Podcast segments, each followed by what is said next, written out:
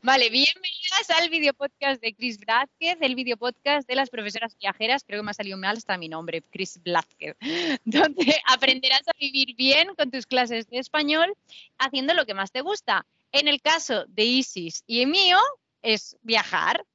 Brevemente te recuerdo que mi página web, chrisblázquez.com barra pilas, vas a tener las sesiones de Ponte las pilas. Hoy vamos a hablar con Isis también de las sesiones de Ponte las pilas porque le ha ayudado ¿no? a crear un producto nuevo y, vamos a hablar ahora de eso, pero bueno, en chrisblázquez.com barra pilas tendrás las sesiones grupales de Ponte las pilas donde un grupazo de profes nos ayudamos entre todas y vamos sacando cositas y eh, bueno, suscribiéndote a la, newsletter que la escribimos tanto Chipa como yo que mi perra que está por ahí, no puedo enseñártela, pero bueno, eh, vas a recibir consejos diarios, webinarios, también tenemos un grupo de WhatsApp muy chulo que Isis, es muy participativa, ella, ella es de la comuna. Y ya está, y sin más dilación, presentamos a Isis. Hoy estoy yo en el norte de Argentina, cerquita de Formosa, no te sabría decir la ciudad, así que no digo nada, em, porque como cada poco vamos cambiando ya me pierdo. Y mi invitada Isis está en Goa, en India, ¿verdad? Es verdad, es verdad, Cris. Bueno, pero... Ay, no sé si he dejado de... No, no he dejado de grabar. Uy, estoy tocando cosas. Bueno, cuéntanos, Isis, eh, alguna presentación tuya, que eres profe de español, pero que te estás eh, enfocando en, en brasileño, si no mal recuerdo, ¿no?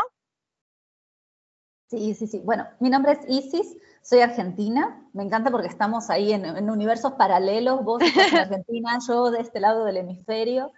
Y, bueno, este, soy profe de español desde hace unos siete, ocho años. No, ya van para ocho años.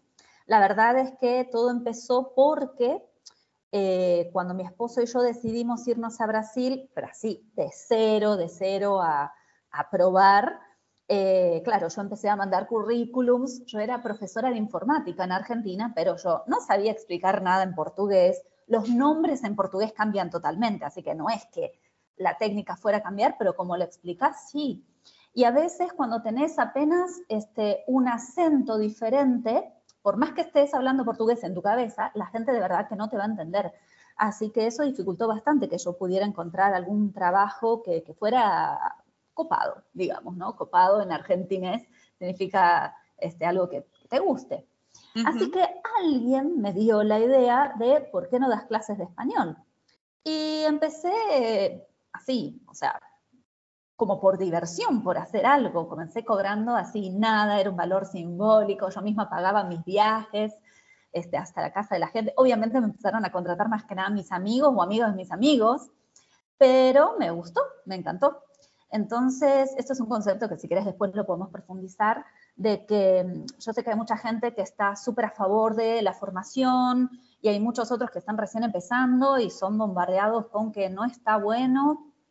Yo defiendo que un profesor se hace con la experiencia y eso lo definen también tus alumnos. O sea, e, es así. Después me dirás tu opinión, pero me parece que cuando uno tiene un flujo de alumnos constante, este, no, no va de, si te formaste o no formaste, ni siquiera de si sos nativo o no sos nativo. ¿eh? Y eso lo comprobé por mis primeras clases. Solo que en el grupo yo comentaba que soy un poquito de buscadora de trabajo compulsiva y yo quería volver a trabajar en los colegios. Y de hecho me contrataron en uno para ser profesora de español, pero claro, yo no tenía ni siquiera convalidado mi diploma de secundaria. Así que bueno, completé un par de meses, que era lo que necesitaban ellos para cubrir por una profesora que acababa de salir, y al año siguiente me dijeron, bueno, mira, necesitamos que, te formes, que por lo menos estés empezando eh, la carrera en Brasil para ser profesor de idiomas, eh, se llama ser licenciado en letras, y ahí el idioma, licenciado en letras, portugués, español, no sé, lo que sea. Así que bueno, el curso era a distancia, así que lo estudié me dio mucha rabia porque en Argentina nosotros tenemos la educación gratuita. No sé si sabes de eso, podemos después conversarlo también. El acceso a la educación es gratuita, gratuito, y, yo estaba pagando un dinero que, aunque es poquitísimo para lo que cuesta la educación en Brasil, me parecía así mucho, y es algo que a los brasileños les cuesta justamente pagar su propia educación porque no hay opciones eh, que sean para todos. En fin, no sé si me fui de tema. El punto es que empecé el curso, tres años después lo terminé y así trabajé en colegios hasta febrero pasado. Mi último día en el colegio fue en febrero pasado. ¿De este año? De este año me despedí. ¡Ay, ah, todavía se me pone la piel de gallina! Cuando pienso así en la despedida que tuve con los chicos. Ay, no pensé que me para emocionar. Pero fueron súper lindos.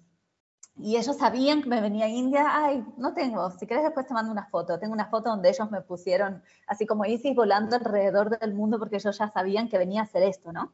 Entonces, básicamente, este último tiempo dividía mi rutina entre el colegio con los nenes, que yo tenía un curso bilingüe español, es decir, dos tardes completas a la semana estaban conmigo aprendiendo español.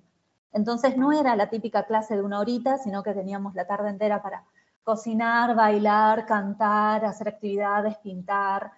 Entonces me encantaba. Eh, de hecho, ahora que lo pienso, fue difícil dejarlo, ¿sabes? Y, bueno, y la otra parte de mi tiempo, eh, trabajando con alumnos de grandes empresas y compañías y corporaciones, este, clases para PepsiCo, Bayer, este, Roche, sí, sí, sí, así que bueno, saltaba de uno a otro. Qué loco, ¿y cómo entraste en el mundo de las empresas? Em, bueno, la verdad es que a mí me gusta mucho dar clases para adultos.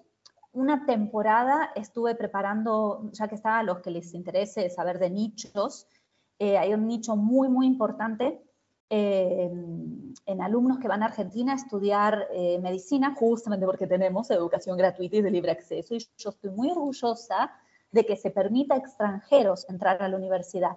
No estamos en contra, por lo menos las personas que sabemos pensar, porque esto contribuye a que la universidad crezca. Sí, sí, sí, sí. Este, además trae verba, digamos, al país, porque el dinero viene de afuera, de los chicos que vienen a estudiar, así que soy súper a favor. Y mm, me olvidé del punto que estaba. Ah, entonces, estos chicos necesitan aprobar el DL nivel B2, que es un intermediario avanzado. Así que es un muy buen nicho de mercado poder prepararlos. Lo que pasa es que hay que tener una base de portugués para poder enseñarles, porque no es lo mismo enseñarle a un anglohablante que a un francófono, que a un, una persona que habla portugués. Entonces, eh, con las empresas fue porque durante la pandemia eh, el, el, mundo simplemente se hizo más globalizado que nunca. El concepto se extendió hasta donde no nos podemos imaginar y la gente empezó a tener reuniones cada vez más frecuentes y para poder crecer en la empresa necesitan justamente tener idiomas para poder participar en más proyectos. Y la verdad es que fue, tengo que decir, por, por recomendación, este, de uno tras otro.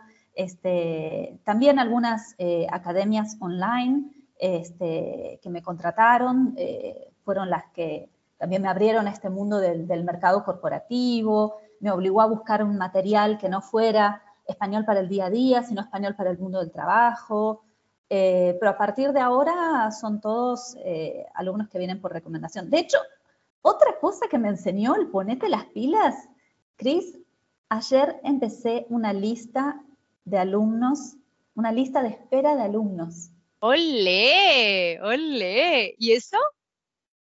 Ay, no, es larguísimo de explicar. Yo ya venía con algunos alumnos que no conseguía atender, pero ellos vienen por recomendación. No es que necesiten clases con cualquiera, seamos sinceros, la recomendación viene porque alguien le habló muy bien de ti y quieren conocerte a ti.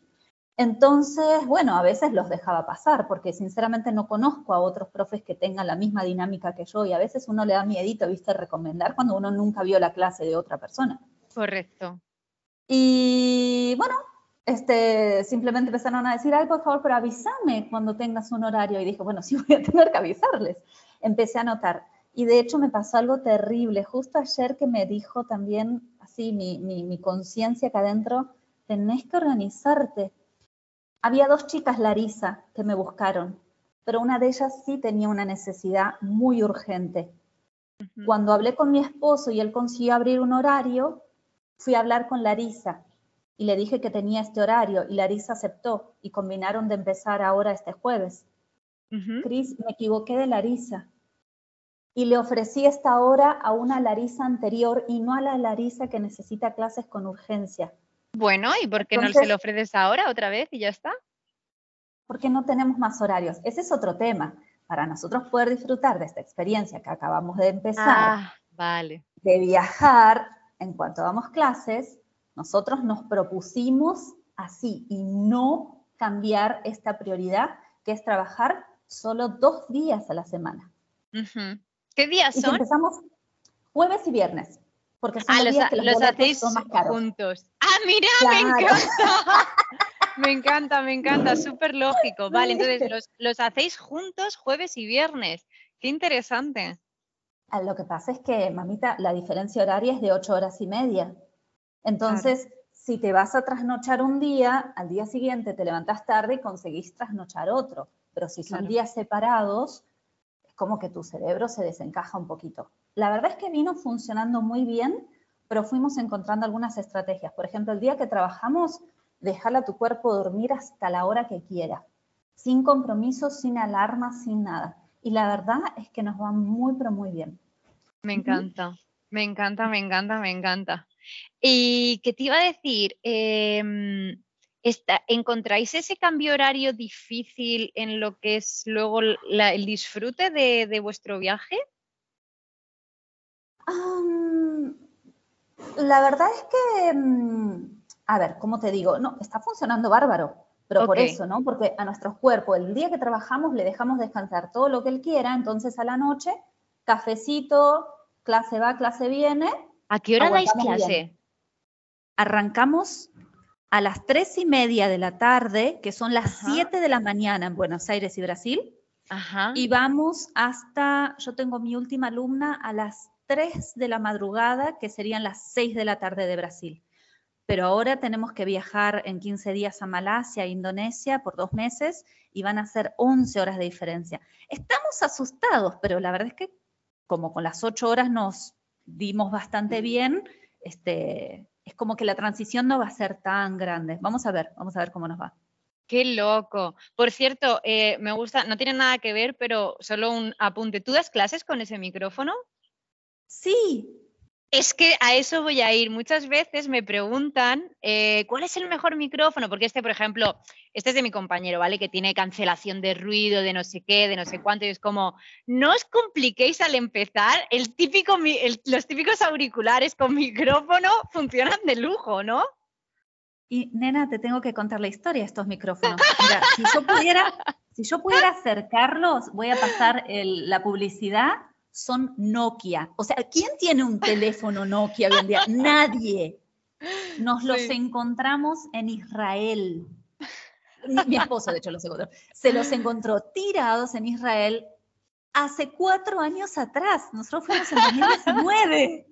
Y Nokia es indestructible, qué loco. Son indestructibles, tal cual. Y te cuento que los arranco de la computadora, los tironeo, los hago nudito. Y acá están y, una alumna que me preguntó esto en estos días me dice, ¿pero les funcionan los dos lados? No, no. Sí. Perfecto. Qué loco, qué fuerte. Es que es eso, que hay veces que nos pensamos, nos ponemos como limitaciones, como tú habías dicho, lo de la formación, auriculares o incluso un buen ordenador. Eh, no hace falta. O sea, hay que empezar con lo que se tiene y hay veces que lo que se tiene es muy bueno. O sea que. Sí. Sí, tal cual. Y te digo, este, no hace diferencia. De hecho, ahora, solo porque esto va a estar grabado y en YouTube y me voy a hacer famosa después que, tus, clases, que tus mentorías sean súper populares, me vino un lugar con buena luz, pero donde yo doy clases no tiene tan buena luz. Y, tampoco muestro mi fondo y no hay ningún problema. Y la cámara no es tan buena porque estoy con la compu de mi esposo aparte. Tranquila, o sea, eso no va a afectar a la calidad de tu clase. Es que claro, que después quieras mejorar, está perfecto. Me acuerdo que yo empecé haciendo intercambio de clases, que por cierto, si querés después conversamos de eso, es genial para aprender nuevos idiomas y entrar en nuevos nichos. Entre profes podemos hacer intercambio de idiomas y lo hice con una profe de inglés y ella tenía un, un micrófono acá inalámbrico que se conectaba, costaba una fortuna y media, pero claro, o sea, era una profe que ya había llegado a cierto nivel donde quería invertir en la calidad de sus clases. Y de hecho, su voz parecía la de Mariah Carey. con este micrófono. Y, y, bueno, o sea, si querés invertir más, invertí, no hay ningún problema, pero no es un impedimento para empezar, para nada. Para nada. Y para viajar hay veces que es mejor viajar con poco y ese tipo de cosas. O sea, yo incluso he viajado alguna vez, me acuerdo el viaje que hice a Georgia, eh, teniendo los auriculares. Ahora no los tengo porque me los robaron, yo estos son los de mi compi, pero, pero no pasa nada, así, así la maleta pesa menos. Pero bueno, cuando yo me fui a Georgia era como paso de llevarme que si los auriculares, que si no sé qué, que si la cámara, que si tal. Me llevo los típicos como los tuyos y para adelante, ¿sabes? Que además para viajar se necesita poco. Em, escucha, ¿Cómo, ¿Cómo haces? Porque si te vienen muchas recomendaciones de otros alumnos, quiere decir que tus clases son buenas y por eso te recomiendan. ¿Cómo das tú tus clases? Y luego, ¿vale? La parte más final hablamos más de viajes, pero ¿cómo vamos a organizar el, tema de las clases? ¿Cómo las das? Mira, de verdad, de verdad, qué bueno que me preguntes esto. Yo creo que el mejor de los secretos es que vos des las clases siendo el tipo de profesora que te gustaría tener motivo número dos para hacer este intercambio de clases con otros profes. Aprendés nuevas técnicas. Aprendés también lo que querés y lo que no querés. Por ejemplo, algo que odio. Decime una frase con el verbo gustar. En el momento no se te ocurre nada, ni siquiera en tu propio idioma. Entonces, hay técnicas que no sirven, definitivamente no sirven. Y hay otras que por ahí te gusta, como el otro las usa y las podés implementar. Este, yo de verdad que así como soy un poco compulsiva de buscar la oferta de trabajo perfecta, también sigo todo el tiempo perfeccionando mis, clases. Un tema en el que no conseguí ponerme las pilas es en crear mi propio material, porque estoy tan convencida de que mi método funciona. Pero ¿por qué? Es que no necesitas crear tu... O sea, a mí me encanta crear material, pero no necesitas crear material para dar buenas clases, ¿eh? Ah, pero si yo lo creara, no sabes lo que sería esto. Ah, bueno, eso sí, eso, sí, vale, vale, pero digo, que si es porque no te apetece, no. Me sale el argentinismo, claro. Me, me aflora. Este, mira, uso, uso materiales que, consigo por internet, jamás le quito este, su, logo, uso materiales que obviamente sean comparti compartibles. ¿Cómo se conjuga esto? Que se puedan compartir y, bueno, este, lo que a mí me gusta es que el alumno realmente aprenda a hablar, ¿entendés?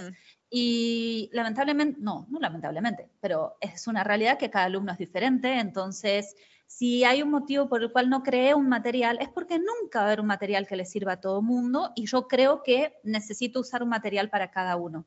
Hay alumnos que son más, este, mm, enfocados a aprender con gramática. Por ejemplo, todos los ingenieros y personas que trabajan en TI, todos aman las reglas y el porqué de las cosas. Ya las mujeres, viste, somos como más pasionales y aprendemos hablando, ¿entendés? Entonces tenés que dejarlas hablar. No sabes la cantidad de pruebas vivientes que tengo, de que al alumno lo tenés que poner a hablar y él aprende. Además, es la inmersión, porque uno le habla solamente en español, va corrigiendo y ahí la persona va aprendiendo. Preparé un alumno para C1, prácticamente con poquísimas clases de gramática. Y es gracioso porque él a veces, para que yo me sienta orgullosa, él me cuenta, ¿viste? Sí, porque la regla es tal. Pero le digo, ah, lo haces solo por presumir, porque vos no la usás para hablar. Entonces, hay muchas técnicas, muchas técnicas. Hay gente que es más tímida y no le gusta que la pongas a hablar. ¿Viste cuando le preguntas, este, contame qué harías si fueras un extraterrestre? La persona te queda mirando como, no sé, no sé qué haría. Y digo, pero es que la idea es que hables, no es que de verdad me expreses tus sentimientos. Y no les gusta. Entonces, con ellos tenés que usar qué? Ejercicios ya establecidos de completar, de responder, de armar, de reestructurar. Entonces, cada alumno es diferente y te tenés que adaptar a, a ellos. Madre mía, parece que hayamos escrito el libro curso juntas, tía, porque todo lo que estás diciendo es verdad. Todo lo que estás diciendo lo digo yo en el libro curso desde el intercambio de idiomas eh, y además digo, literal, ¿eh? ¿eh? aprender con otra profesora te hace darte cuenta de lo que te gusta y lo que, y lo que debes evitar, literal. O sea, te estoy escuchando y digo, parece que, parece que la hayamos escrito juntas. Y, y, básicamente lo otro que digo em, es que tú tienes que hacer sentir cómoda a tu alumna. Si tu alumna está cómoda haciendo ejercicios y está incómoda hablando de extraterrestres, por decirte, pues hazla sentir cómoda. Si lo importante es que cuando estén contigo en clase estén a gusto, estén bien. Y que son personas que hablan menos, que quieren hablar menos y ellas quieren aprender de esa manera, bueno, pues tú te adaptas. Que son personas, hombre, el objetivo siempre se dice que que nadie quiere aprender un idioma, que todo el mundo quiere hablar ese idioma, pero si esta persona no lo quiere hablar porque le da más vergüencilla o lo que sea, bueno, pues ya está. Si lo importante es que estén a gusto, ¿no? En, en tus clases. Leí, leí tu frase y también me, hizo Es verdad, la gente lo que quiere es hablar, hablar un idioma. Este, bueno, creo que básicamente es, es eso, ¿sí? Dejar este, que la persona aprenda también a su ritmo y a su estilo y uno lo conduce. Se supone que para eso uno tiene la experiencia y bueno, ahí es donde también la formación ayuda un poquito. ¿Viste? Sí. Eh, Vamos a ver, ¿quieres entrar en ese, en ese tema, Isis? bueno, a ver, ¿cuál sería tu pregunta exactamente? ¿Qué, opina, ¿Qué opinas sobre, como tú has dicho antes, que además lo has dicho muy bien, ¿qué opinas de la gente que a lo no, no la gente que lo hace con maldad, sino eh, que dice, no, hay que formarse antes de empezar a dar clase? Bueno, creo que hay una explicación geográfica para esto, o sea, no me tomes a mal, pero en España cuesta tan, pero tan, pero tan caro formarse que es como que a la gente le da bronca que otro haga el trabajo que uno hace, siendo que uno paga un montón y encima no sé cuántos años son de facultad para formarse en filología. Eh, hasta donde yo sé serán cuatro. Cuatro años y todavía veo lugares que piden máster de L que es como un año o dos más, ¿no? Imagino, claro. ¿Y, tenés idea cuánto cuesta hacer un curso de filología? sí, filología. Eh, a ver, en España tenemos el 90%, em, ¿cómo se dice? Becado, digamos, por el Estado. Entonces, nosotros pagamos, piensa que son los precios españoles. Yo, por ejemplo, mis cuatro años de carrera eran 800, yo estudié educación infantil, ¿vale? 800 eh, euros, no llegaba, eran 700 largo, pero bueno, 800 euros por año. Y luego yo tenía otra, otro tipo de beca y es que mi padre era familia numerosa, por lo tanto yo pagaba la mitad, ¿vale? Entonces yo pagaba, digamos, 400 por año.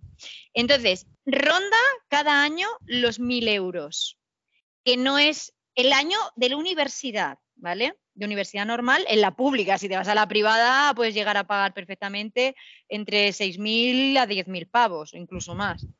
Pero bueno, rondan los 1.000 euros, más o menos. Y, luego los másters, sí, los másters ya se te pueden ir a 4.000, 5.000, 8.000 que he llegado yo a ver, pues yo estuve planteándome hacer un máster de L, pero cuando vi 8.000 pavos dije, mira, mañana, ¿sabes? Mañana lo hago. Bueno, después si querés te mando, te mando en el grupo, lo publicitamos acá. Hay muchas becas para estudiar máster. Cuidado que yo lo vi desde mi perspectiva como extranjera, pero yo vi los precios y en el sur de España, que además el costo de vida es más barato, podés conseguir másters a partir de 800 euros.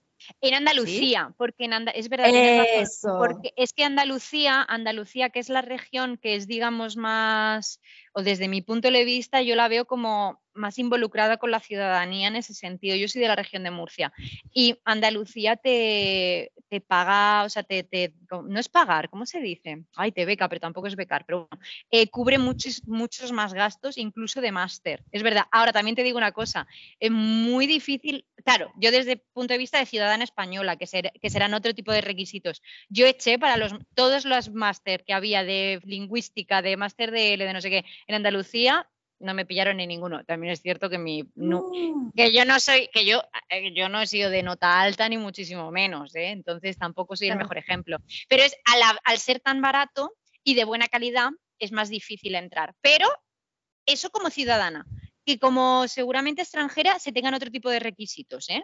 O sea, que es diferente. Bueno, pero volvemos al punto, ¿no? De que es tan difícil entrar a la ah, carrera, formarte, recibirte. Además, por los horarios que vi en el máster, casi no podés ni, ni trabajar, ¿viste? Este, apenas te, da tiempo para salir y seguir estudiando las, no sé, tres, cuatro materias que tuviste ese día. Es complicadito, ¿viste? No es que en Argentina no lo sea también, pero en comparación con el curso a distancia que hice en Brasil, es extremadamente difícil. Entonces entiendo por qué un profesor desde España pueda sentirse un poquito, no sé, este, golpeado por una persona que quiere empezar a dar clases y no se formó en nada, nadita de nada.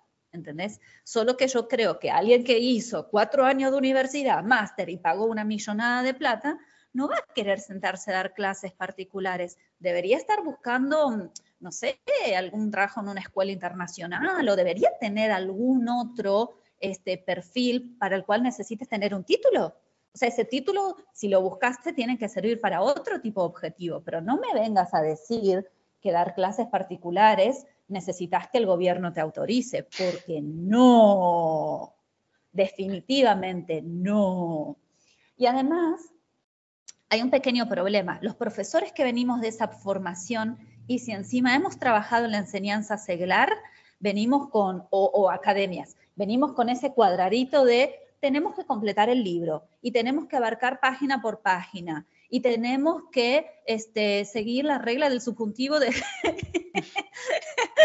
me, me, vino a la cabeza una palabra que siempre me causa gracia. Mi alumna me dice, claro, la super esdrújula. La super y ella lo menciona cuando yo le muestro que hay un acento faltando, como para mostrar que sabe de gramática. Y le digo, no hay problema, o sea, no, ese es el punto. Si para hablar vos no necesitas saber las reglas gramaticales. Y además te voy a decir una cosa, vengo, no sé si ha sido de la región de Jujuy o Salta. Mira, te juraría que es una de esas dos, no estoy muy segura, pero el subjuntivo se lo pasaban un poco por el forro, que me que no lo estoy criticando, que no lo estoy, o sea, no te digo el subjuntivo normal de que tengas un buen día, sino eh, si querría hacer esto, iría a no sé dónde. Y eso, lo, pero escucha, ah. dije, ¿será que esta persona no? Y luego vi que era un patrón. Y dije, ¿a qué voy a estar yo complicando tanto la A mí no me gustan los niveles avanzados, ¿eh? Pero bueno, la existencia de mi alumno para que luego se vaya, imagínate, creo que era en Salta o Jujuy, para que se vaya allí y que digan tanto tiempo mi profesor por culo para que luego yo podría, podía hacer dos condicionales seguidos, ¿sabes? Entonces, mm, la gramática eh, la tienes que reaprender cuando vivas, además. Tú que has estado, ¿te has movido también por América Latina? Sí, sí, sí. Este, viví dos años en Bolivia, viví en Santa Cruz, amo así, con locura Bolivia. Este, fui a Perú dos veces. Mi esposo es de Colombia, mi esposo es de Cartagena.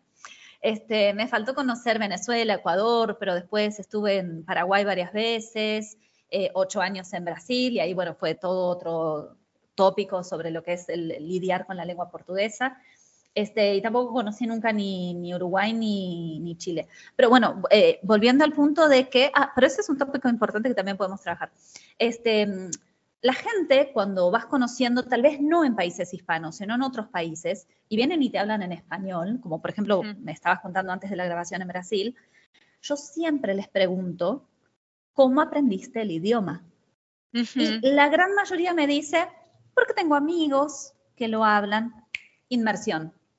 Porque no me vas a creer, pero en Israel, en el viaje que te dije que, que me encontré esta cosita de esos auriculares, dos chicas israelíes, cada una con un acento diferente, empezaron a charlar con nosotros fluidamente y yo les pregunté, pero ¿cómo aprendiste español si además este es un idioma tan pero extremadamente diferente? Una de ellas había aprendido con, si no me equivoco, RBT, RBD, Rebelde Way, no, no, una cosa así. Ay, no, rebelde, la, la otra. La cuestión es que una tenía acento mexicano y la otra tenía acento argentino, la que aprendió con Rebelde Way, que fue una serie de Argentina. Porque fíjate que hasta conseguían imitar el acento. Qué loco. Fue así una experiencia extremadamente choqueante.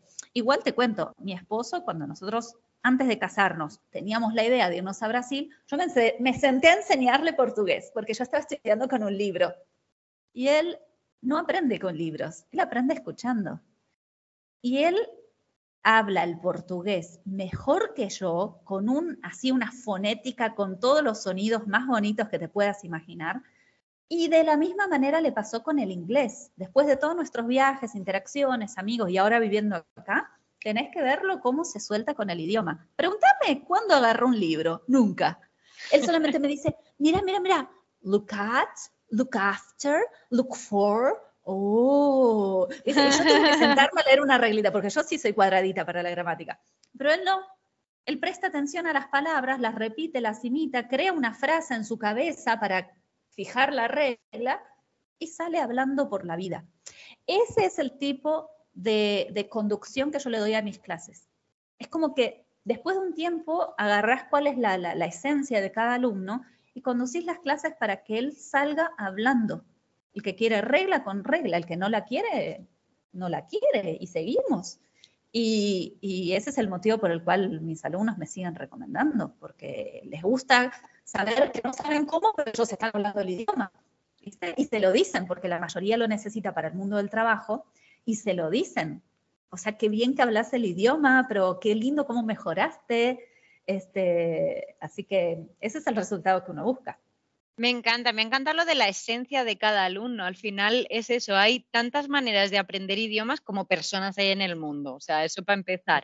Pero si tú consigues pillar cuál es la. Bueno, aunque luego hay ciertos patrones, ¿no? Que tú dices, yo soy más cuadradica, a lo mejor que te gusta más la gramática. Eh, mi, esposo es más de una manera. Si vas viendo cuál es la manera que necesita cada uno, mm, es que das con la clave, das con la clave y al final es eso, es hacer sentir bien, yo creo que en definitiva hacer sentir bien adaptándote a la necesidad del, estudiante. Eh, vale, antes de pasar a, cómo te estás organizando con el viaje, me gustaría preguntarte em, ese producto que le has ido dando forma y que ya tiene forma, que nos vas a enseñar ahora, eh, que, bueno, y el cómo te inspiró quizás un poquito lo de la sesión de Ponte las pilas. Exactamente, exactamente. Bueno, este, mm, eh, no sé si acabé diciéndolo o no, a mí me gusta mucho trabajar en el mercado de Brasil, en el nicho de Brasil, porque mm, para uno enseñarle un idioma tan parecido a alguien que, que lo habla y lo entiende, hay que usar unas estrategias muy específicas y también para que no se quede en el portuñol, porque cree que está hablando y no lo está hablando. Entonces, a mí me gusta mucho ese mercado y había algo que tenía muchas ganas que hacer, de hacer y se juntó con esto de tener una lista de alumnos en espera. Entonces, yo que soy anti grupos, porque de verdad yo no quisiera estudiar en grupo, yo quiero tener una atención personalizada. Pero en esa sesión de ponte las pilas, escuchando a las chicas, escuchando tu mentoría, viendo que eso te ayuda a reflexionar y termina la sesión y seguís pensando en el asunto, pensé, bueno, pero yo puedo hacer esto también enseñando español. Entonces, no sé, este, mi flyer acá está en, ¿cómo se llama? En portugués. No sé si querés que te lo muestre, pero claro, claro. Hacerlo. A ver, ¿puedo compartir? Creo que sí. Me propuse, este, escúchame, esto está hecho con el Canva, ¿sí? No es, ay, no me deja mostrarlo, a ver. No me digas. Ah, sí, sí, una ventana, acá está. Es que hace ah, mil años que no uso Skype. Acá está. Entonces yo dije, voy a hacer un producto para los nómades digitales como yo. Nómades que están pensando viajar por países hispanos. ¿Lo estás viendo? Sí, perfectamente. Nómades que están pensando viajar por países hispanos, este, que necesitan este método comunicativo, que no quieren saber, viste, que el, que el pronombre personal y el pronombre oblicuo. Y no, o sea, quieren saber justamente cómo hablar con la gente, compartir, intercambiar experiencias, cómo ir al mercado, cómo eh, hablar sobre la salud, el, clima y sobre todo cómo hacer networking, porque muchos nómades también quieren abrirse a nuevos mercados y necesitan manejar el español. Entonces, yo ya trabajo con alumnos que, que trabajan este, in company, entonces, eh, tenía ganas de que fuera un nuevo desafío para mí. Che, paré de compartir. Ah, ¿me estás viendo o no? Todavía no, pero se, te va a ver. Pero me, encanta lo que me estás contando. Claro, entonces quería algo que fuera un nuevo desafío para mí y quería un producto que me ayudara a emprender un poquito fuera del mercado donde ya estoy, que no me faltarían alumnos, pero yo sé que puedo hacer como unos subproductos. Tengo como otros dos productos más pensados y también me puse un tiempo límite, porque soy bastante procrastinadora. Es como que voy a cuidar mi salud mental y no voy a así como tener más trabajo del que ya tengo. Y después, por otro lado, es no, pero si hay una forma de hacer mejor las cosas, ¿por qué no hacerlas? y te apetece. O sea, quiero decir, ah, claro, te tiene, o sea, te tiene que apetecer, no decir, mm, tengo la energía para hacerlo porque realmente quiero. Ahí si te vas a estar fustigando, no. Claro, y, por ejemplo, algo que a mí me cuesta en el ambiente corporativo es que he tenido pocos trabajos en grandes corporaciones. A veces siento que me falta eso. ¿Viste? Tengo que estudiar un montón y leer muchos artículos y seguir un montón de influenciadores que hablan justamente sobre el mundo corporativo. Y yo dije, pero a ver, para el mercado de los nómades digitales es lo que estoy haciendo, es lo que estoy viviendo, es lo que necesito, además de que ya conocí muchos países de América Latina. Entonces sería genial poder compartir lo que nos pasa cuando estamos lejos, cuando queremos hacer amigos, cuando necesitamos pedir algo básico como, no sé, elementos de limpieza. Entonces me parece que sería una, linda comunidad y bueno, este, esa parte es más difícil de compartir, pero ya tengo todo mi itinerario de cuáles van a ser los temas. Me falta redondear algunos detalles, pero también va a depender mucho del grupo no quiero hacer un producto tan estricto. Dependiendo de las personas que muestran interés, ahí voy a ir organizando si es un, curso de tantos meses de duración, si va a ser algo como más abierto, si vamos a incluir a otros que no sean nómades o va a ser un grupo ultra exclusivo. no sé, lo estoy definiendo. Pero la verdad es que el ponte las pilas que me diste, Cris, este, no, no tengo como cómo agradecértelo, porque necesitaba ese empujoncito, ¿sabes? Estoy en la zona de confort, que de hecho lo habíamos conversado por audio el otro día, ¿no? Pero necesitaba sí darle un empujoncito a, algo nuevo, así que bueno, después vamos a ver cómo sale. Pero si lo más importante es hacer lo que te apetece en el momento en que te apetece, o sea, ponte las pilas al final es, o por lo menos como yo lo veo, es saber que, cuál es la acción que tienes que tomar en el momento en que tienes que tomarla. O sea, si para ti ese era el siguiente paso y luego lo quieres apalancar porque tú estás en otro momento en tu vida, que estás viajando, que ahora hablaremos de tus viajes, y estás en otro momento estupendo, pero en ese momento a lo mejor lo que querías es dar ese siguiente paso. Si al final es dar pasos para estar tú bien, si lo importante es estar bien y estar felices, ¿sabes? Y si con eso ya sé, yo creo que ya cumple tu función. Y que se baje, te lo he dicho antes, me parece un nicho buenísimo. Yo nunca había escuchado, de verdad, a una profesora nómada digital que se dedicase a ser profesora de otros nómadas digitales. Me parece súper buen nicho. Y además, eh, yo, opinión no solicitada, sí que lo haría todo nómadas digitales, pero te voy a explicar por qué. Porque crearías un grupo que em, todos se conocieran y que todos les encantase y que todos estuviesen viviendo ese mismo, o sea, hay una identidad, ya no es soy brasileña, no, es que todas somos nómadas digitales. Entonces, yo por ahí sí tiraría, ¿eh? Porque además, em, dime, dime. Y que ahí si alguien quiere empezar el nomadismo digital, pero no ha salido todavía de Brasil, ¿se incluiría o no se incluiría? Si tú te sientes, no, pero tú te sientes nómada digital, aunque no lo ah. estés, yo creo que tú se trataría, o por lo menos como yo lo haría, trataría el sentimiento yo, por ejemplo, en el, libro también lo hago así, es como eh, para la gente que sabe que en algún momento quiere viajar y enseñar a la vez. No tienes por qué hacerlo ya, pero sabes que quieres hacerlo, yo te doy ese recurso. Tú lo mismo, tú sabes que en un futuro querrás ser nómada digital y viajar por América Latina, pues eh, este es tu curso, este es tus, estas son tus clases grupales, esta es, ¿sabes? Este es el sitio donde, donde te vas a sentir bien. Yo lo enfocaría por ahí. Aquí diciéndote lo que tienes que hacer, no, porfi, ¿eh? pero a mí me gusta, me gusta el, rollo de que todas se sientan iguales o se sientan en el mismo punto.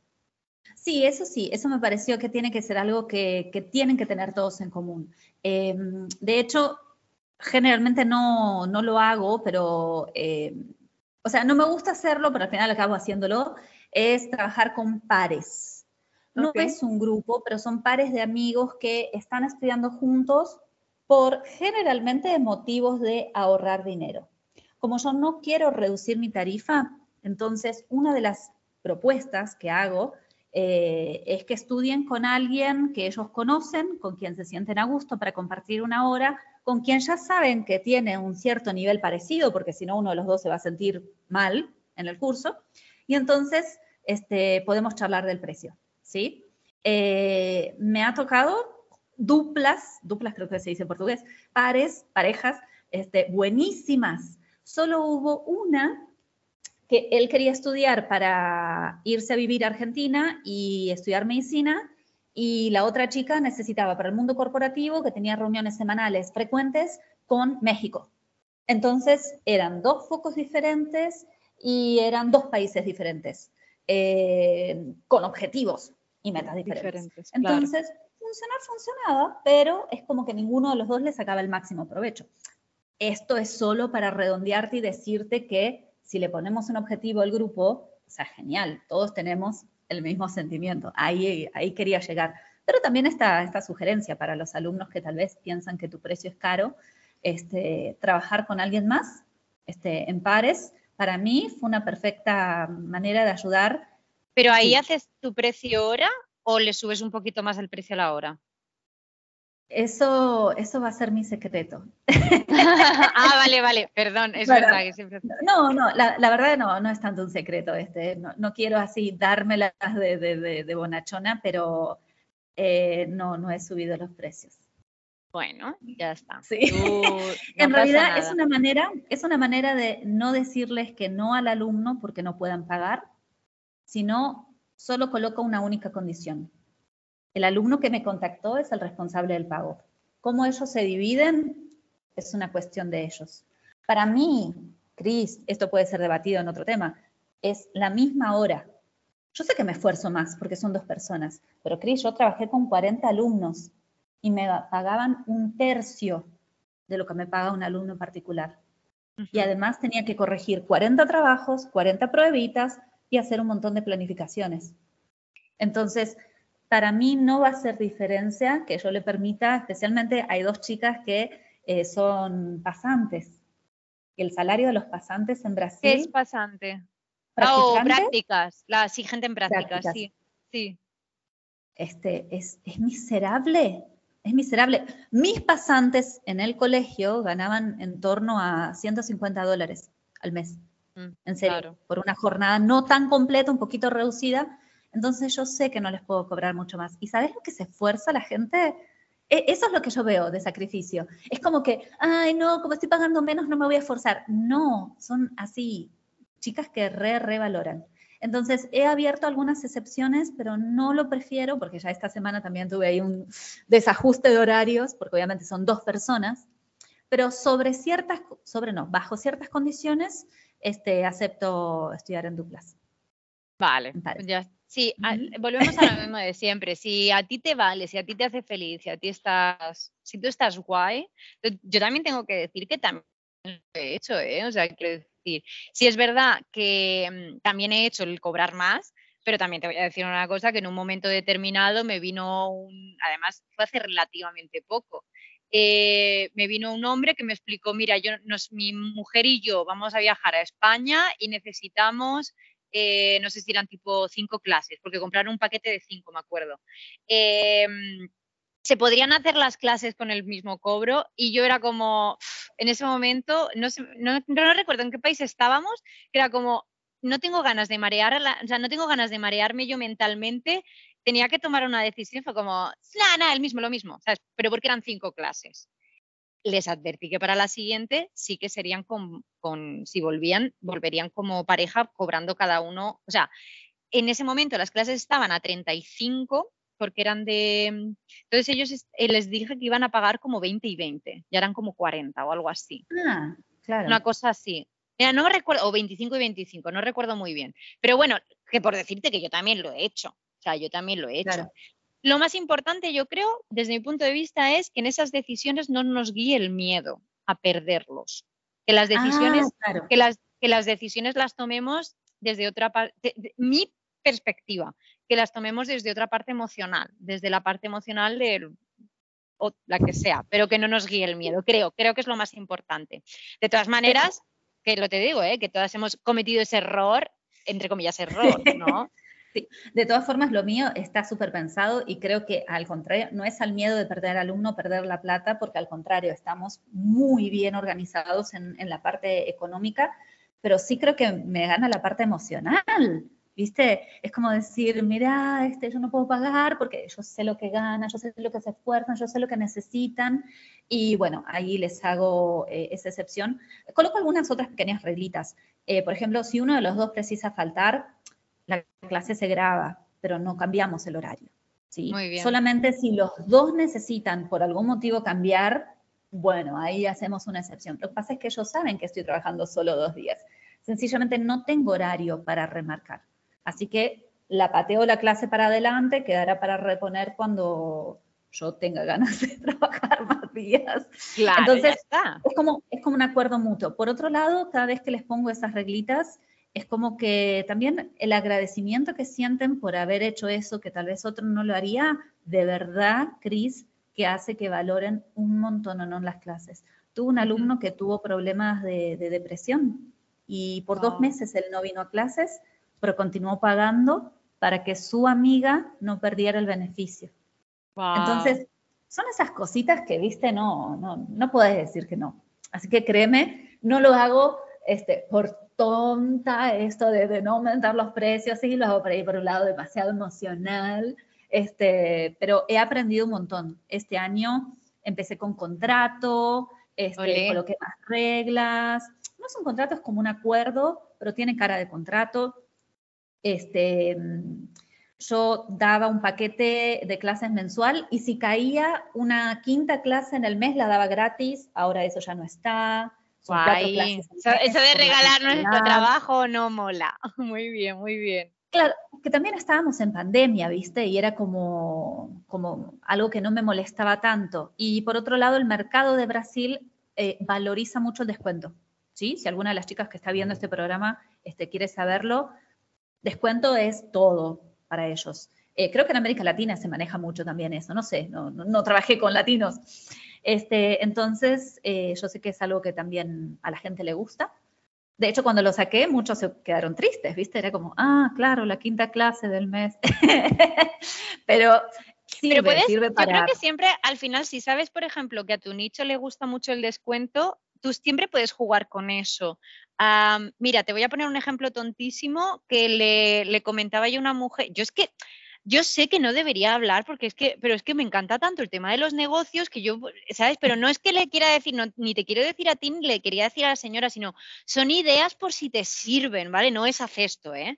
Pero lo que le comenté a una mujer, ya sabes tú, obviamente como argentina, que si pagas en efectivo es un 15% de, descuento, ¿no? Em, mm. Claro, la mujer lo... Eh, no sé en qué momento, pero alguien le preguntó que si podían pagar por tarjeta. Era una mujer que era como la típica eh, tiendecitas de artesanía, digamos. Además, eh, era muy bonito porque era colaborativo de varias mujeres. Bueno, y entonces eh, se estaba como quejando, obviamente, no le faltaba razón del precio de la inflación, de todas estas cosas, y de que el porcentaje que le quitaban con tarjeta era muy caro. Y entonces ella lo tenía como, el precio en efectivo es este, pero con tarjeta es más caro. Yo le dije, puedes hacerlo al revés. Puedes decir es lo que te decía yo antes, el precio es el de la tarjeta, pero como a ti te conviene el efectivo, decir que si lo pagas con efectivo es más barato. Es lo mismo, es lo mismo. Pero la percepción del cliente es diferente. Es como, ah, pues entonces voy a pagar. Ah, mira, pues entonces me está haciendo a mí un descuento. Por eso te digo, no es bájate tus precios, eh, no, no, no, no el tuyo en concreto, sino no, le, no le expliquemos, quizás, pienso yo, a las estudiantes brasileñas, eh, te voy a bajar el precio, sino decir, este es mi precio, el, del descuento es mi precio, pero yo voy a decirle que sin descuento es este. Pero yo voy a, a definir cuál es mi precio de verdad. Entonces, no me voy a bajar más el precio, sino desde aquí subo, que me paguen extra, pero no que me... Es lo mismo, pero al revés. Sí, de todas formas, créeme que todo Brasil lo hace, todo. Por ejemplo, si este celular lo ponen a la venta en 500, créeme, créeme que él lo quiere vender por 350, pero lo puso a 500 solamente porque todo mundo negocia así. Eso es verdad, eso es verdad. Solo te lo comento para explicarte por qué yo tenía un valor de hora clase, pero en el paquete mensual, cada ciertos meses, la quinta clase era gratis. Era, era parte de los beneficios. Ahora, de todas formas, la quinta clase la hacemos, pero queda como un saldo de clases para los futuros feriados, donde no vamos a estudiar. Entonces, acaban compensándose. Esa sugerencia la agarré de otra profe, ¿sí? que me decía. No, le entendí yo muy bien eso, pero... ah, porque, por ejemplo, te lo cuento lo que pasó ahora este mes pasado, ¿sí? El mes de junio tenía cinco jueves y cinco viernes. Imagínate, yo hubiera trabajado 20% de mi salario gratis. Solo que uno de esos era feriado el jueves, por lo tanto el viernes era puente. En, América todos tenemos múltiples feriados. Entonces, quitando este día que no trabajé, estuve acá en India una semana entera sin trabajar, básicamente fueron como 10 días. Entonces, las otras, perdón, este quinto sábado, eh, perdón, este quinto jueves y viernes extra hizo que las cuatro clases encajaran perfecto, pero yo tuve un, dos días libres. ¿Mm? ¿Se entendió? Cinco jueves y viernes en el mes, pero justo había un jueves y viernes feriado. Cuando lo quito y les digo no voy a trabajar, el mes quedó enterito con cuatro clases. Nadie salió perjudicado. Ahora, ¿qué pasa? En julio creo que hay un feriado, un día jueves, tuve que reestructurar todo, pero justo el mes de agosto va a tener cinco semanas. Entonces, tranquilo, este mes va a haber un día que no vamos a estudiar, vamos a hacer solo tres clases, pero esa clase que no hiciste este mes, la vas a hacer el mes que viene porque tienes cinco. O sea, el año entero acaba compensándose unos a los otros. Entendido. Me vas a perdonar que me están llamando, voy a apagar el teléfono, pero ya lo he entendido. Es, vale, eso que me estás diciendo es perfecto. Me está llamando. Ay, ¿quieres entender? Y yo sigo hablando. tranqui, tranqui. No, tranqui. Alessandra, me estás llamando corazón. Te he colgado porque estamos en la entrevista. Alessandra del grupo. Eh, Alessandra del grupo. Eh, me, parece fantástico, fantástico, fantástico. Otra, otra, como yo lo hago, es como, eso me, parece súper bien, pero, pero de 10, ¿eh? Yo, por ejemplo, lo que hago es que digo que son clases mensuales, pero que hay nueve, porque son dos veces a la semana. Hay nueve, punto. es que hay ah, nueve. Entonces, ellos, ellos tienen su, entran ahora, lo hago así, ¿eh? antes no, pero ahora entran en su plataforma y, tienen sus nueve clases. Cuando se le han consumido sus nueve clases, porque son como, ¿no? De dos, dos, dos, dos, más una extra, en general los meses son de cuatro semanas y un poquito, pues cuando se les han acabado, se les han acabado y ya está y la regla es que son dos clases semanales. Punto. Entonces Lo que pasa es que en América Latina la gente depende demasiado del salario y el día que cae. Entonces, les tenés ah, que decir un precio mensual. Y, por ejemplo, si se le acaba la clase en el día 20, eh, él tiene su mes organizado, no te puede volver a pagar el día 20. Entonces, se paga inicio de mes, eso vale por el mes completo. Es así como funcionan también las academias de idiomas entonces, cuando uno les compara una academia de idiomas, perdés todos los días feriados. Si faltas a clase, perdiste el contenido. Lo perdiste, ni siquiera es que lo podés volver a ver otro día. Entonces, al ver las ventajas de las clases particulares, la gente se decanta por las clases particulares. Clases particulares, es fantástico. Necesitan ver el costo mensual y ver si es accesible para ellos o no en función de su salario, que de hecho la gran mayoría es asalariada, no, no es eh, trabajador autónomo. Entonces, por eso hacemos el mes completo y ahí vamos organizando. Además, a mí me sirve, porque yo ya sé que todos los martes a las 3 de la tarde. Me parece exacto, es perfecto. O sea, a mí perfecto lo tuyo. De verdad, de 10, ¿eh? Qué, bueno, espero que le sirva a, todo el mundo que esté escuchando. Sí. Vale, vamos a, pasar ya con la parte de cómo os estáis organizando. Vamos a ver, ¿qué, ¿qué recorrido estáis haciendo y cómo os estáis organizando entonces con las clases? Eh, bueno, oficialmente vendimos todo en el mes de febrero en Brasil, wow. de todo el mundo, sí, fue una locura. Este, la verdad es que yo tenía muchas ganas de hacer esto, entonces no sentí que me estuviera despidiendo para siempre ni nada por el estilo. Este, además no sabía si nos iba a salir bien o no, tal vez tuviéramos que volver en tres meses. Así que bueno, sabíamos que, queríamos hacer esto, vendimos todo y arrancamos el mes de marzo eh, de vacaciones un mes enterito de vacaciones porque nos la merecíamos y porque íbamos a visitar lugares muy copados, entonces no queríamos estar preocupados con las clases. Arrancamos por Estados Unidos porque de todas formas ya teníamos planeado ir de vacaciones. Wow. Así que hicimos, sí, yo ya había ido, pero mi esposo no conocía. Así que hicimos Washington y Nueva York. De ahí ya sabíamos que queríamos cruzar a, a venir para estos lados. Entonces seguimos Llegamos a Bélgica, donde tenemos unos amigos muy queridos. Ellos nos recibieron con todas nuestras cosas y de ahí nos fuimos solo con una mochila escolar, esa que te dejan espera, ¿os llevasteis todas las cosas de Brasil Todas las cosas que es una maleta con ropita. Ah, vale, vale. vale, vale, vale. O sea, todo, vendimos todo lo que no se pudo Ok. vender, se donó al último minuto, pero te digo, Ah, si vale. yo hubiera sabido que la ropa acá en India era tan bonita y barata, ni siquiera menos. pagaba, claro, ni, ni pagaba los 50 dólares en cada tre- trecho de avión, me quiero matar. Además, me trajo un montón de productos de belleza, porque en Brasil son buenísimos, y acá son buenísimos y son más baratos, así que no, no, no, nada, o sea, fue una de las Vale, cosas vale. que aprendimos en el viaje, de que cuanto menos tengas, mejor, o no. Bueno, yo te. Mira, es que me da vergüenza, voy a enseñar un pelín, pero para que veas hasta qué punto, o sea, eh, espera, espera, es, no sé si puedes ver que tengo aquí, ah, no puedes verlo, tengo un agujeraco impresionante los pantalones. Ventilación. Es Eso, ventilación. también. escúchame, exactamente, ventilación. Pero sí, para decirte que todavía no me he comprado otros, porque esto se les hace un apañico y todavía siguen y son buenos y funcionan. Pero que sí, cuanto menos cosas, porque al final las sientes como una carga. Y más, bueno, tú, mm, en- entre comillas, peor, muy entrecomillado, porque qué, qué viajazo sí, te estás pegando, pero que, que es mochilera, ¿no? Que la carga, que eres mochilera, la carga literalmente va en tu mochila, ¿no? Bueno, somos unos mochileros medio truchos, o sea, nosotros, no, no- a no ver. ten- te cuento que no tengo ni una mochila de mochilero, tipo, no tengo una quechua, ninguna. Nosotros tenemos dos mochilas porta notebooks. ¿Por qué? Ajá. Porque tenemos una mochila que tiene el tamaño perfecto de una maleta de mano. Pero Ujú. nosotros ya cargamos una mochila, una maleta de, de- de- de despachar de 30 kilos.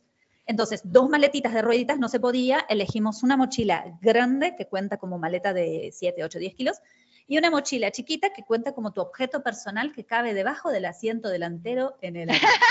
Pero, tipo, mochila de mochileros, así, camping, no. Y mira que venimos haciendo como nuestro, no sé, cuarto, quinto viaje con mochilas, pero no son tan al estilo mochileros. Además, porque notamos que con las mochilas negras, viste, es como que luce más profesional.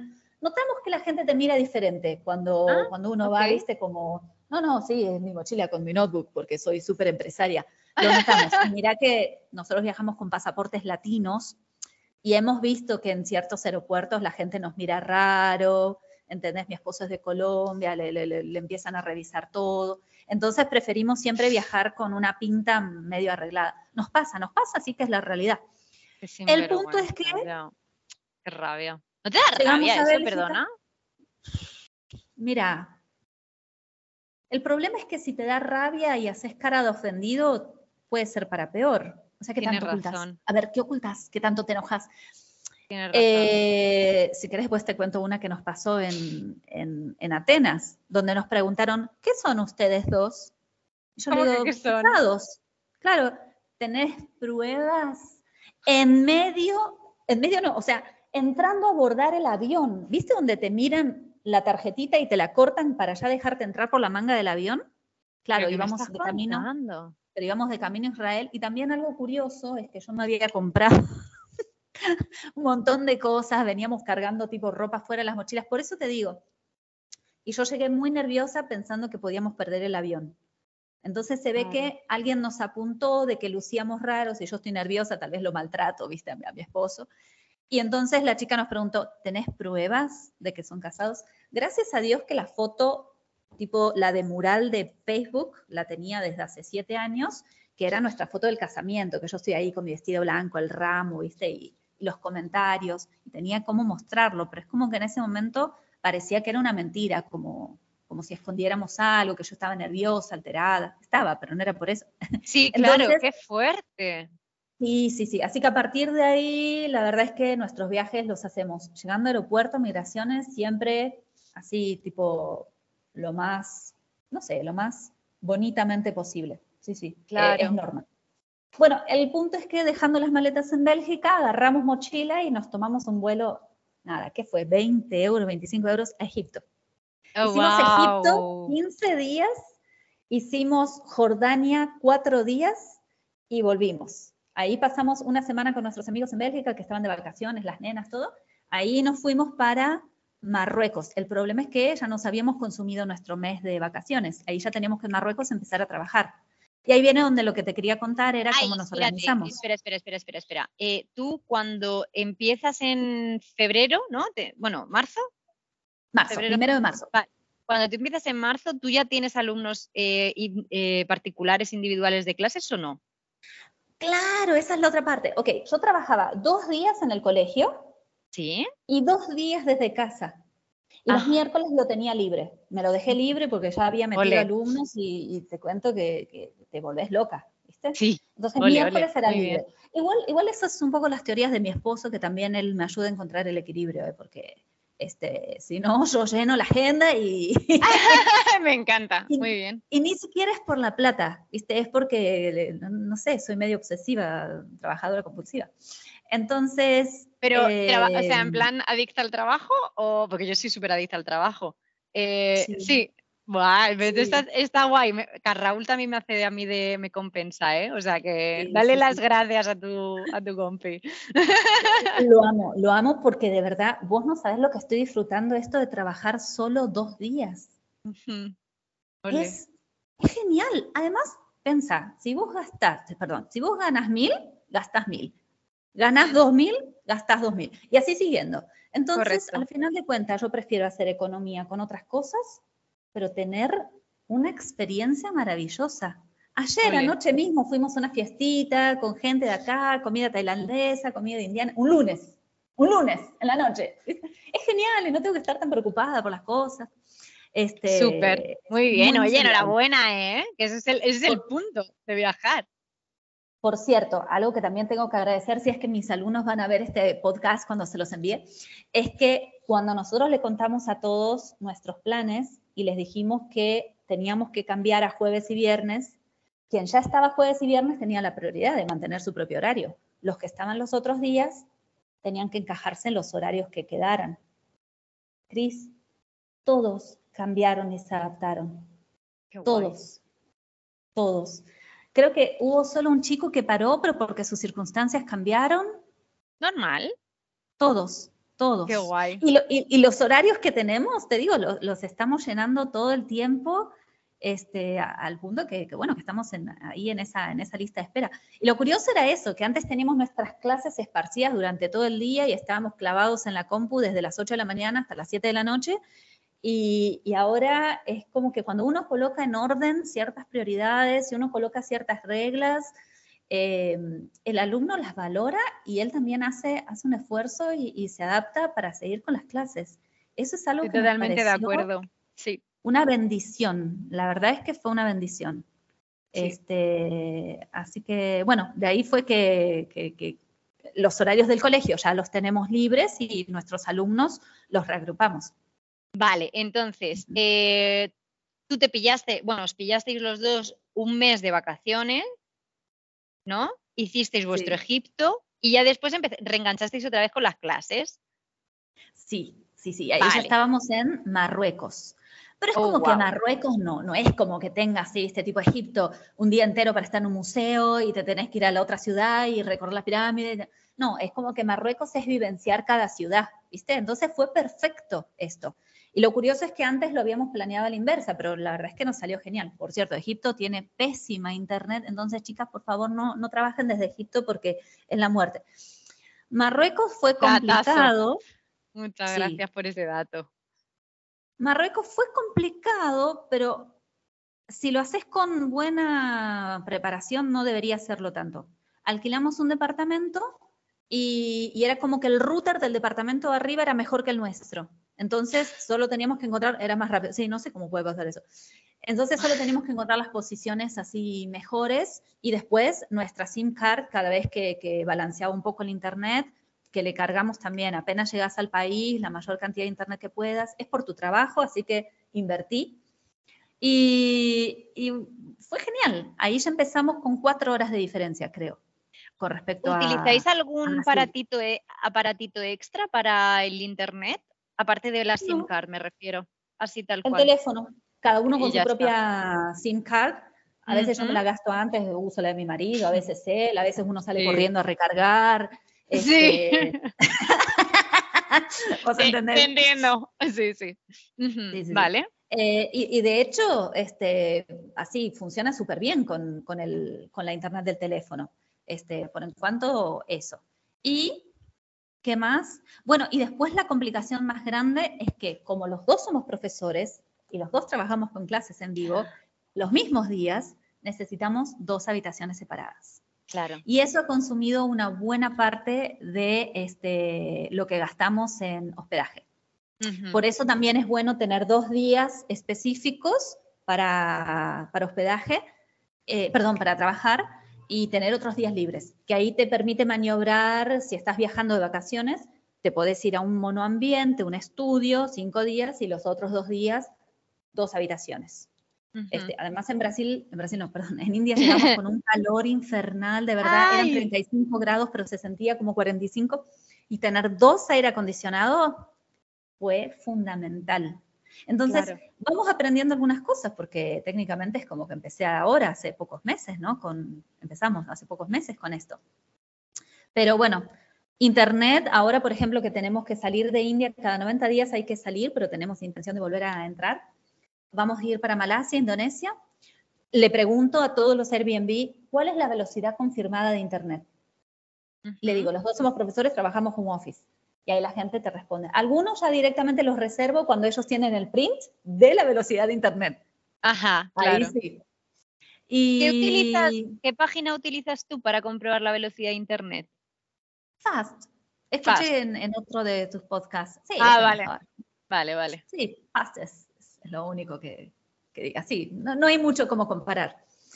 Y después, ¿qué otros cuidados tenemos? Este, mm, que tenga cocina, porque por ahí si no nos adaptamos a, la comida local o por ahí tenemos ganas de comer algo a cualquier hora, ¿viste? Y no siempre quieres pedir un delivery. Además, yo soy muy de que me encanta ir al supermercado y comprar cositas locales y cocinarlas por mí misma. Me encanta. ¿Viste? Y tengo miedo porque muchas veces me arriesgo a comer comidas nuevas que después no me gustaron o salieron muy picantes o algo que no me gustó. Así que lo cocino por mí misma. Así que que tenga cocina también es una prioridad y que sea cerca del centro cuando estamos de vacaciones o poquitos días. Y después, si no estamos cerca del centro, tenemos medio de transporte, podemos irnos a cualquier lugar súper lejos con tal de ahorrar. No hay ningún problema, siempre que haya transporte para llegar a la ciudad. Entonces lo vamos balanceando. También, si es un país caro, nos sacrificamos un lugar más, más tranquilo, ¿viste? un hospedaje más baratel y no hay problema. Pero si es un lugar barato, por ahí nos damos algunos gustitos este, Egipto, por ejemplo. Egipto era muy barato, entonces ahí ya alquilás un lugar más bonito, te hace el gustito de, ir a un hotel. Por primera vez fui a un hotel cuatro estrellas en Alejandría. Wow. No lo parecía, pero era como... no lo parecía. sí. Así que fue, fue muy lindo, muy interesante. Creo que lo más complicado a estas alturas es que el presupuesto para tener dos habitaciones es más alto de lo que imaginábamos. Entonces, por eso hacer esta parada en India estos tres meses fue genial, genial. Además, para disfrutarlo más, ¿viste? Este, veníamos corriendo mucho, hicimos prácticamente dos meses sin parar de andar, o sea, recorriendo ciudades, entonces este pare fue, fue genial. Qué guay, tía. ¿Y tenéis pensado seguir así mucho tiempo o tenéis pensado volver o, no o seguís en vuestro presente? Bueno, eh, acá India nos encantó. Eh, nosotros entramos como turistas y cada 90 días hay que hacer una salida y hay un límite de 180 días por año. Eso es nuevo, antes no existía. De hecho, cuando empezamos a averiguar en comunidades eh, nómades y algunos contactos que teníamos ya viviendo acá, nos decían, no, podés entrar y salir y hasta el infinito y más allá. Justo en diciembre, cuando ya teníamos todo planeado, cambió Así que por eso es que vamos a estar dos meses entre Malasia e Indonesia, porque entramos en abril, salimos en diciembre, son ocho meses, dos los tenemos que pasar afuera para no pasarnos de los días. Ahí entramos en India y volvemos a, mí, a esta misma ciudad que estamos amando, ya hicimos amigos acá, nos encanta la naturaleza, el, todo.